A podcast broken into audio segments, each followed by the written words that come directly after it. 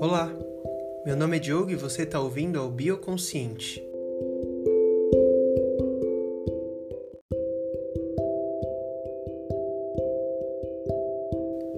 No episódio de hoje, eu gostaria de falar um pouquinho para vocês como eu penso o DNA. O DNA e o RNA são macromoléculas presentes em todos os seres vivos. Essas macromoléculas são cadeias gigantescas de moléculas menorzinhas. Essas moléculas são a guanina, a timina, a citosina, a uracila e a adenina. Calma, eu sei que são nomes muito estranhos, muito diferentes, mas você não precisa se prender a eles. Essas cinco moléculas são chamadas de nucleotídeos. Esse nome eu gostaria que você guardasse. Os nucleotídeos formam a parte do DNA e do RNA que lhe conferem justamente a função de guardar informação.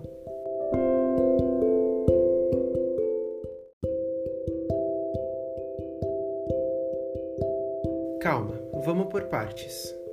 Para ficar mais didático, a gente pode comparar o DNA com uma corrente gigantesca, em que os elos que formam essa corrente são apenas de quatro tipos: o elo A, o elo G, o elo C e o elo T. Conforme essa corrente vai sendo formada pela junção desses elos, uma informação vai sendo formada ali. Por exemplo, uma corrente formada pelos elos A, G e C é diferente de uma corrente formada pelos elos A, C e A. É justamente assim por essa diferenciação de ordem entre os diferentes tipos de nucleotídeos que o DNA e o RNA guardam as informações necessárias para compor uma proteína.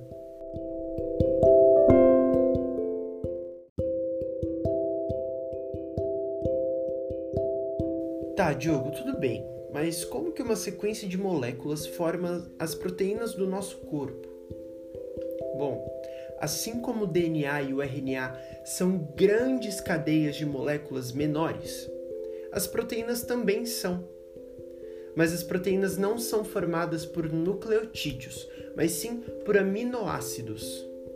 Calma, são muitos nomes, mas já está acabando já. Assim como o DNA é uma grande corrente, as proteínas também são. São grandes correntes de diferentes aminoácidos. Então, para exemplificar, vamos supor que a gente tem uma proteína formada da seguinte maneira: um aminoácido azul, seguido de um vermelho e de outro azul. Essa proteína é diferente daquela formada por um aminoácido amarelo, seguido de um azul e de um vermelho. Percebeu a semelhança entre o DNA e as proteínas?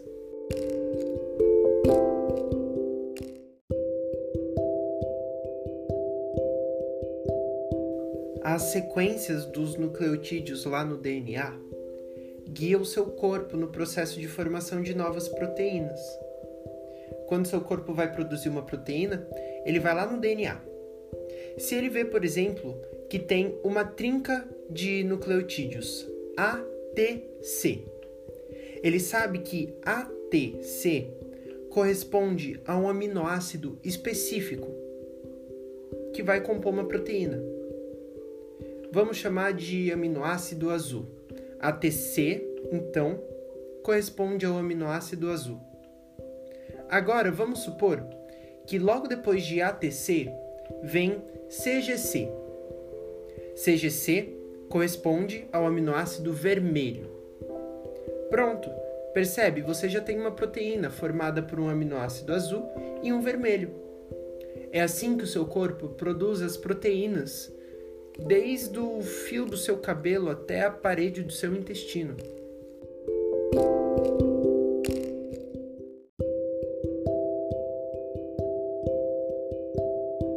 O mais interessante disso tudo é que todos os seres vivos possuem exatamente esse mesmo mecanismo e se desenvolvem exatamente a partir desses cinco nucleotídeos. A única diferença entre um ser humano e uma árvore são as sequências dessas cinco moléculas no DNA de ambos.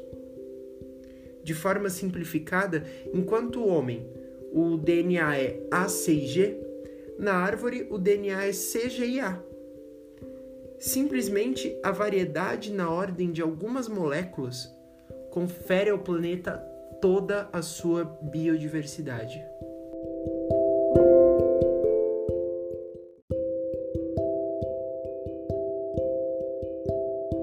Quando eu paro para pensar nesse assunto, em toda essa biotecnologia aí, eu acabo chegando à conclusão de que a existência de um ser é puramente uma informação. Um ser é uma ordem de algumas moléculas, né? O que, que me difere de uma pilha de folhas, por exemplo?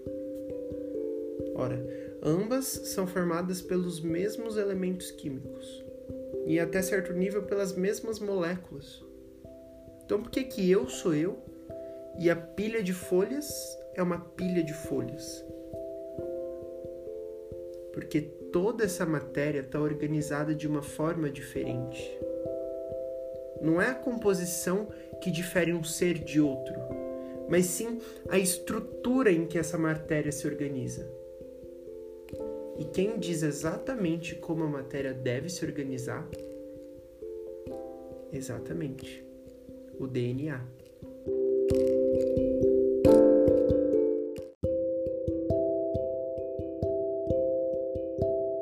E não para por aí não. O nosso corpo está em constante troca de matéria com o meio. Os átomos que compunham o seu corpo, a sua pele, há sete anos atrás não são os mesmos que o compõem agora. A sua pele, por exemplo, é totalmente outra. Então não é a pele em si que determina a existência da pele, mas sim o DNA. Mas sim a informação de como essa pele deve ser. Isso sim determina a sua existência. A existência é informação.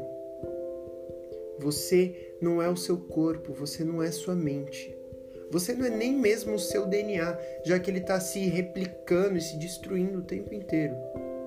Você é a informação carregada por uma sequência de pequenas moléculas que, desde os primórdios da vida na Terra, vem se arranjando e rearranjando em diversas formas e maneiras.